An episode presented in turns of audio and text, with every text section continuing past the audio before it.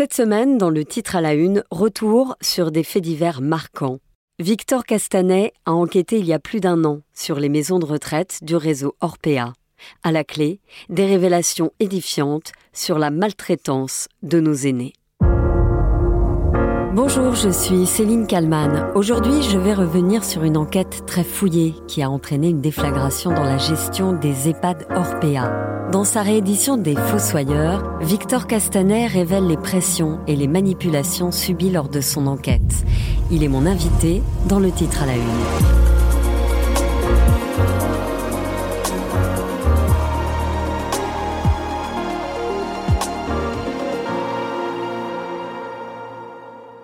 Nous sommes en janvier 2022, à l'approche de l'élection présidentielle. Le journaliste indépendant Victor Castanet publie une enquête colossale, un travail de près de trois ans et demi, où il dénonce les dérives lucratives de certains EHPAD du secteur privé. Son livre Les Fossoyeurs entraîne une onde de choc sur les modalités de prise en charge de la dépendance. On va parler dans BFM Story maintenant du scandale de l'EHPAD. C'est un groupe géant mondial qui se retrouve au centre de la critique. Ce groupe s'appelle Orpea. Son directeur général répondra aux accusations dans un instant. Ce groupe est visé par un livre intitulé Les Fossoyeurs, un livre signé du journaliste Victor Castanet. En fait, il a recueilli plus de 200 témoignages accablants sur cette gestion qui est plus économique qu'humaine, notamment. Le journaliste Victor Castanet est alors invité sur tous les plateaux de télévision dans toutes les radios. Et il raconte ce qu'il a découvert. Vous avez des dirigeants qui ont mis en place un système d'optimisation, de, réduction euh, des coûts. C'est-à-dire que c'est des applications des logiciels qui vont décider à la place des directeurs de ces établissements le nombre de changes à donner par jour, le nombre de, de produits d'alimentation à donner par jour et aussi le nombre de personnel. Ce que me racontent ces directeurs, c'est qu'ils avaient plus la main. Et voilà ce que l'on peut lire dans son livre un directeur d'Orpea se confie. On ne doit surtout pas dire qu'on est en pénurie de couches chez Orpea. C'est totalement interdit. Mais ça m'est arrivé plusieurs fois et c'est vraiment frustrant car on ne sait ni comment ni pourquoi. Ce n'est pas les protections qui coûtent beaucoup d'argent dans un EHPAD. On ne devrait pas avoir à quémander. J'ai une dame de 98 ans dans ma résidence qui pleure régulièrement parce qu'elle n'a pas ses trois ou quatre couches par jour. Sauf que la mamie, elle paie entre 3700 et 4000 euros par mois. C'est inadmissible. Victor Castanet explique aussi comment les personnels de santé sont obligés de rationner les résidents. J'ai une aide-soignante qui me raconte comment, euh, même à Orpea, euh, euh, bord de Seine, dans cet établissement de luxe, elle rationnait le nombre de biscottes qu'elle donnait chaque jour à ses résidents. Et quand c'était deux biscottes, c'était pas trois, alors que ce résident payait 8000 euros par mois. Dans son livre, le journaliste raconte ses échanges, ses rencontres avec plus de 200 personnes, des dizaines et des dizaines de témoignages de résidents, de familles de résidents, mais aussi d'anciens cadres d'Orpea ou d'employés du groupe. À la sortie des Fossoyeurs, les langues se délient immédiatement. Une ancienne infirmière, travaillant au sein du groupe Orpea, se confie alors à Victor Joannin sur RMC. Des patients qui restent alités toute la journée au lit parce qu'on n'a pas de personnel pour les faire descendre en salle à manger, euh, des patients qui ne déjeunent pas parce qu'on n'a pas eu le personnel suffisant pour leur monter le déjeuner, euh, des patients qu'on n'hydrate pas et à qui on donne des gelées parce qu'on n'a pas de poche d'hydratation, euh, des pansements qui sont pas faits dans les protocoles parce qu'on n'a pas le matériel. Vous verrez aucune soignante qui va aller voir une famille et va lui dire voilà votre mère est tombée parce qu'en fait on n'avait pas assez d'infirmières ou d'aides-soignantes. Jamais on aura ça. Mais la réalité c'est ça en fait. Autre témoignage ahurissant, cette fois sur BFM TV, d'un ancien salarié et délégué CGT de la filiale EHPAD du groupe Orpea. Euh, alors faire des économies, c'est-à-dire qu'on a des budgets qui nous sont imposés. Combien pour les repas? 4,20 euros. Pour un repas? Non, par jour. En coût matière, pour faire le petit déjeuner, le repas de midi, ah le 4 heures et le repas du soir. Alors on rationne sur le nombre de biscottes au petit déjeuner, c'est ce que bah, c'est décrit ce livre Du fait, en étant moi chef de cuisine, effectivement, si je, vous, je veux tenir mon budget, je comptais mes biscottes, mes morceaux de sucre, mes micro-pains. Donc tout était rationné pour arriver à la fin des objectifs qui m'étaient fixés. 4,20 euros. La sortie du livre et les témoignages qui en découlent déclenchent une onde de choc qui pousse immédiatement le ministre de la Santé de l'époque, Olivier Véran, à réagir. J'ai demandé à la ministre déléguée en charge de l'autonomie, Brigitte Bourguignon, de saisir immédiatement le groupe de manière à ce que des réponses puissent être apportées. Nous le devons, notamment aux familles et aux résidents et aux soignants. Et à la lumière de ces conclusions, je verrai s'il y a lieu de diligenter une, enquête de l'inspection générale sur l'ensemble du groupe pour vérifier quelles sont les procédures en vigueur et quelles sont les conditions avec lesquelles ils prennent en charge les résidents. Au moment de la sortie des Fossoyeurs, le groupe Orpea, coté en bourse, dégringole d'un coup. Orpea tente alors de contre-attaquer en parlant d'accusations mensongères. Jean-Christophe Remercie, directeur général d'Orpea France, s'exprime alors sur BFM TV. Ce que je voudrais répondre, euh, monsieur, c'est que nous sommes choqués. Cela ne correspond pas à nos valeurs. Cela ne correspond pas à notre engagement. Cela fait 30 euh, ans que nous travaillons dans ce secteur. Personnellement, j'ai été adjoint dans un établissement, je connais le fonctionnement d'un établissement, je sais ce qu'est être auprès des résidents, de leurs familles, des, salariés. Il y a des accusations. Nous ne prétendons pas être parfaits. Nous ne prétendons pas ne jamais nous tromper. Ce que nous prétendons, c'est d'être très éloigné de ce qu'on veut nous faire porter en termes d'image, en termes de volonté. Juste après la sortie du livre, la ministre déléguée chargée de l'autonomie, Brigitte Bourguignon, annonce l'ouverture de plusieurs enquêtes et réclame des explications. Les deux principaux dirigeants d'Orpea sont convoqués par la ministre, qui promet de frapper fort. Elle s'en explique sur BFM TV. Taper fort, ça veut dire qu'on ne va pas se contenter d'explications de ce type. On va surtout aller voir dans le cœur de la machine, donc, s'il y a un système qui a été établi de rationalisation des budgets, euh, comme il y a eu dans le, dans le livre euh, qui a été quand même assez fouillé. Et, donc, nous avons besoin de vérifier. À l'époque, le Premier ministre Jean Castex réagit lui aussi au scandale. Sans minimiser, il tient à souligner que dans d'autres EHPAD, cela se passe très bien. Nous n'entendons évidemment pas euh, rester inactifs face à ces accusations présumées. Vous avez dit qu'il ne faut pas que ce soit l'arbre qui cache la forêt. Il ne faut pas non plus jeter le bébé avec l'eau du bain. Il y a beaucoup d'EHPAD, et vous le savez, vous en connaissez dans vos territoires, en France, partout, mesdames et messieurs, qui accueillent merveilleusement leurs résidents. Le 5 avril 2022, soit un peu plus de trois mois après la sortie du livre, le gouvernement rend public en grande partie le rapport d'enquête administrative. Et sans surprise, les conclusions sont désastreuses. Nourriture insuffisante, documents financiers insincères, excédents budgétaires dégagés sur les dotations publiques. Bref, les différents dysfonctionnements du groupe Orpea sont gravissimes. Un an plus tard, la situation a-t-elle vraiment changé? Pas si sûr, à en croire ce témoignage diffusé sur RMC ce 24 janvier 2023. Michael, dont les parents sont résidents d'une maison de retraite Orpea, dénonce les manquements et les négligences constatées. Il y a une semaine ou deux, euh, je, rends visite à mes parents pour emmener ma mère chez, le neurologue. Euh, lorsque je viens la, récupérer, je me rends compte qu'elle n'a pas les dents lavées.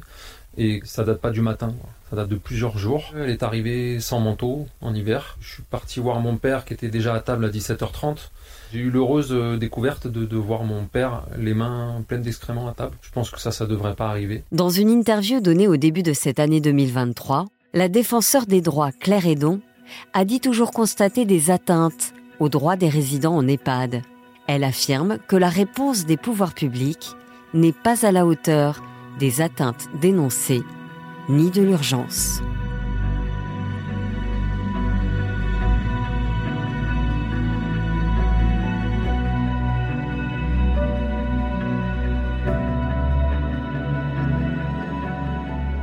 Bonjour Victor Castanet. Bonjour, merci pour votre invitation.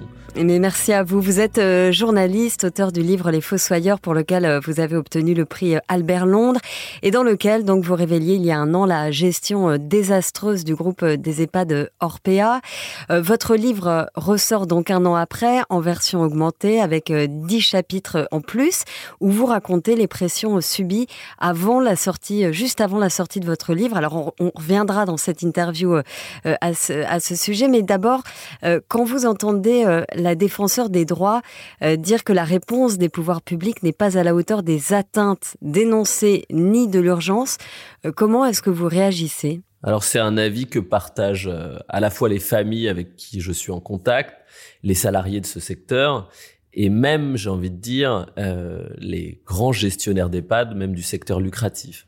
Parce qu'aujourd'hui, il y a une, telle crise, une telle rupture de confiance entre ces grands groupes et les familles et les soignants, qu'il faut une réponse des pouvoirs publics importante pour justement euh, amorcer un nouveau départ. Et donc, il y a eu ces derniers, euh, ces derniers mois des mesures qui ont été prises, mais qui sont d'abord euh, une amplification des, des contrôles, ce qui est important, ce qui est une bonne chose, mais ce qui évidemment est très loin d'être suffisant. Et c'est un chantier euh, gigantesque qui s'ouvre euh, aujourd'hui. Et pour l'instant on n'en est qu'au début. Et il y a des, des, des, mesures à prendre à la fois sur le personnel soignant c'est la première chose à mettre en place c'est-à-dire un, ratio, un ratio de soignants dans les EHPAD. Et puis il y a des mesures à prendre très concrètes pour justement limiter la, la lucrativité des gestionnaires d'EHPAD privés euh, leur taux de marge, et puis limiter des dérives de certaines activités connexes comme euh, le business de l'immobilier, qui est aussi un,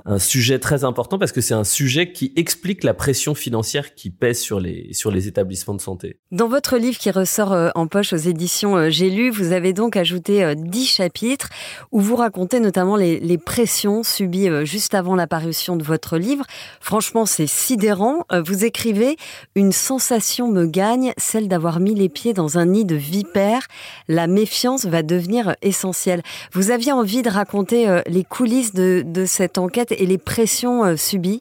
Ça me semblait important, euh, pas seulement de prolonger l'enquête, mais d'essayer d'apporter un, propos différent et qui puisse intéresser le grand public. Et si vous voulez, moi, ce qui m'a, ce que j'ai trouvé passionnant et à la fois inquiétant pour un journaliste et pour le grand public, c'est tout ce qui se passait dans l'ombre, tout ce que une société cotée en bourse pouvait mettre en place avant la publication d'une enquête, et notamment euh, avec le soutien d'un certain nombre euh, d'acteurs économiques de l'ombre qui sont là, qui sont missionnés pour d'une certaine manière manipuler l'information, allumer des contrefeux et tout faire pour limiter euh, l'impact d'une enquête à apparaître. Et donc, je raconte euh, comment euh, Orpea a missionné des sociétés d'intelligence économique pour obtenir des informations sur moi, sur le contenu du livre, sur les sources qui auraient pu y participer, comment elle a mis en place avec une société de communication de crise, en l'occurrence Imachette, une campagne médiatique avec notamment l'utilisation, la mise en place de, de sondages. Oui, c'est ça. Vous, vous parlez d'un sondage qui a été publié, euh, c'était avant hein, euh, la sortie des bonnes feuilles dans le journal Le Monde. C'est un sondage sur le bien vieillir. C'est un sondage euh, qui va dans le sens d'Orpea. En gros, ça dit vive les EHPAD. Et ça, ça sort juste avant la sortie de votre livre. Ouais, et ça, c'est particulièrement passionnant. C'est-à-dire que j'envoie mes questions à la direction générale d'Orpea à l'été 2021. Et dans la foulée, quelques semaines plus tard, ils vont la mise en place d'un sondage d'ampleur avec la société Odoxa dans euh, six pays européens avec plus de, de 5500 sondés. Donc un sondage important sur le bien vieillir. Et ce sondage-là, effectivement, il raconte quoi? Il raconte globalement que euh, ça se passe mieux en France que dans les autres pays européens et que euh, les EHPAD sont plutôt la solution que le problème. Donc disons que ça va dans le sens de ce que veut raconter Orpea. Et ce qui est intéressant, c'est que ce sondage, il est proposé à plusieurs rédactions nationales et sous embargo jusqu'au 23 janvier, donc la veille de l'apparition des bonnes feuilles euh, du livre dans le monde, et il est euh, mis en place et euh, promu dans l'émission Les Informés sur France Info, où est invitée la patronne d'Odoxa et qui va faire la promotion de ce sondage. Et ce qui est important à signaler, c'est que si vous voulez, à la fois les journalistes présents en plateau et les téléspectateurs ne sont pas au courant que ce sondage a été euh, mis en place par une boîte de communication de crise dans le but de contrecarrer une enquête apparaître. Donc c'est ça que j'essaye de raconter pour que les téléspectateurs et le grand public puissent comprendre ce qui se trame dans l'ombre et comment on manipule l'information. Vous revenez aussi euh, dans euh, les coulisses de votre enquête sur les, pressions euh, au sein de la majorité présidentielle. Hein. Quand votre livre sort, on est à quelques mois des élections présidentielles. L'objectif, il semble clair, c'est éviter que le scandale Orpea finalement fragilise le chef de l'État, Emmanuel Macron? Oui, ça, ça, je l'ai, j'ai pu le sentir euh, dans les mois qui ont suivi l'apparition du livre et surtout, euh, j'ai pu avoir des, témoignages euh, de personnalités importantes qui me racontent ça. Et il y a deux éléments importants qui, qui racontent comment la Macronie a essayé de mettre le sujet Orpea le plus rapidement possible sous le tapis. C'est d'abord les enquêtes IGAS et IGF où, euh, si vous voulez, il y a euh, dans la dans la foulée de la publication du livre, la ministre euh, Bourguignon qui décide de mettre en place une vaste enquête de la part de Bercy pour voir les dysfonctionnements au sein d'Orpea. Sauf que moi, pour avoir rencontré à la fois des des gens qui ont pu participer à cette enquête et des inspecteurs, je sais que tout ça a été fait de manière euh, précipitée. C'est-à-dire qu'ils ont eu un temps extrêmement limité pour mener à bien ces investigations et qu'il y a euh, certaines pistes qui n'ont pas pu être creusées, certains documents qui n'ont pas pu être analysés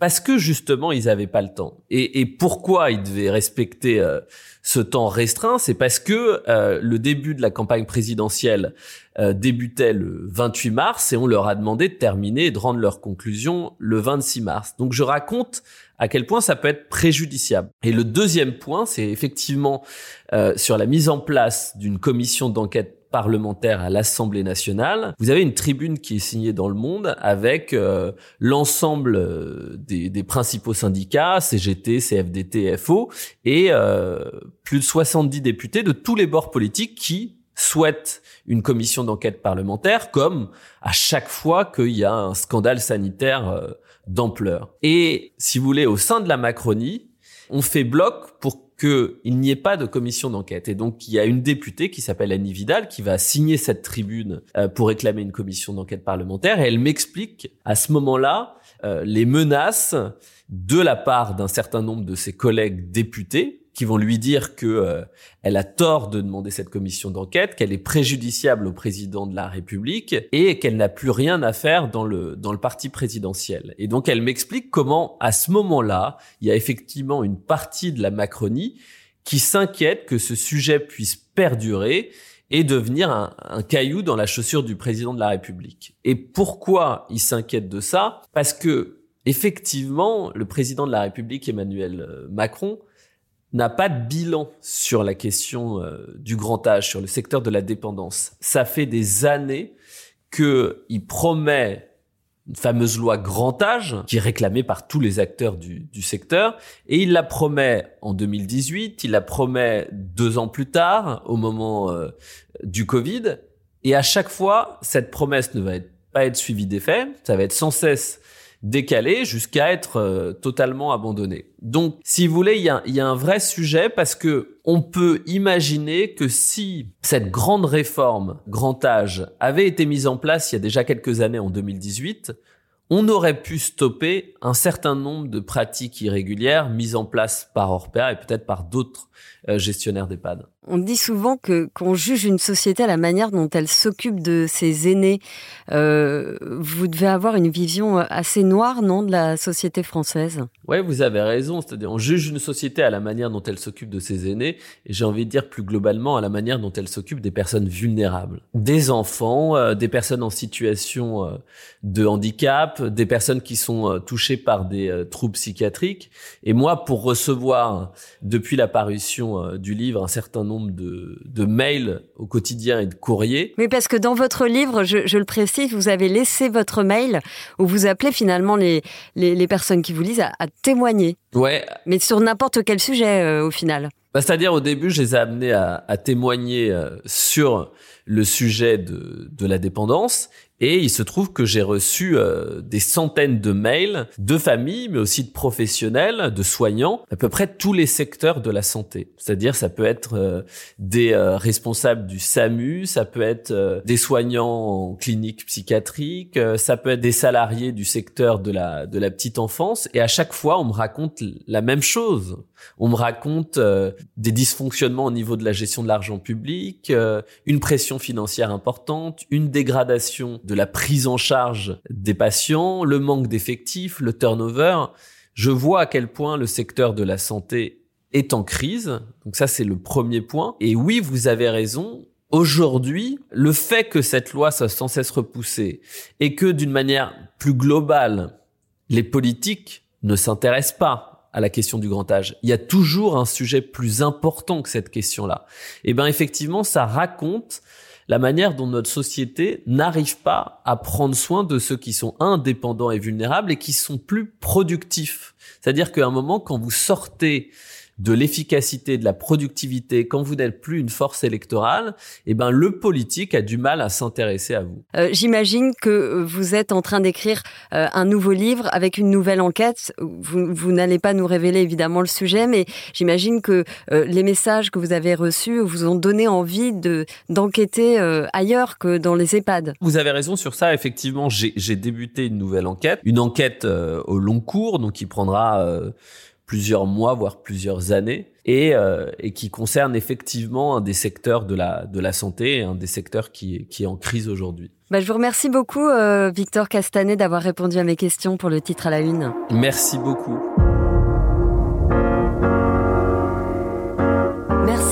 Sophie Perwaguet pour le montage de cet épisode et merci à vous de l'avoir euh, écouté. N'hésitez pas à le partager autour de vous et à le commenter sur euh, les plateformes de podcast.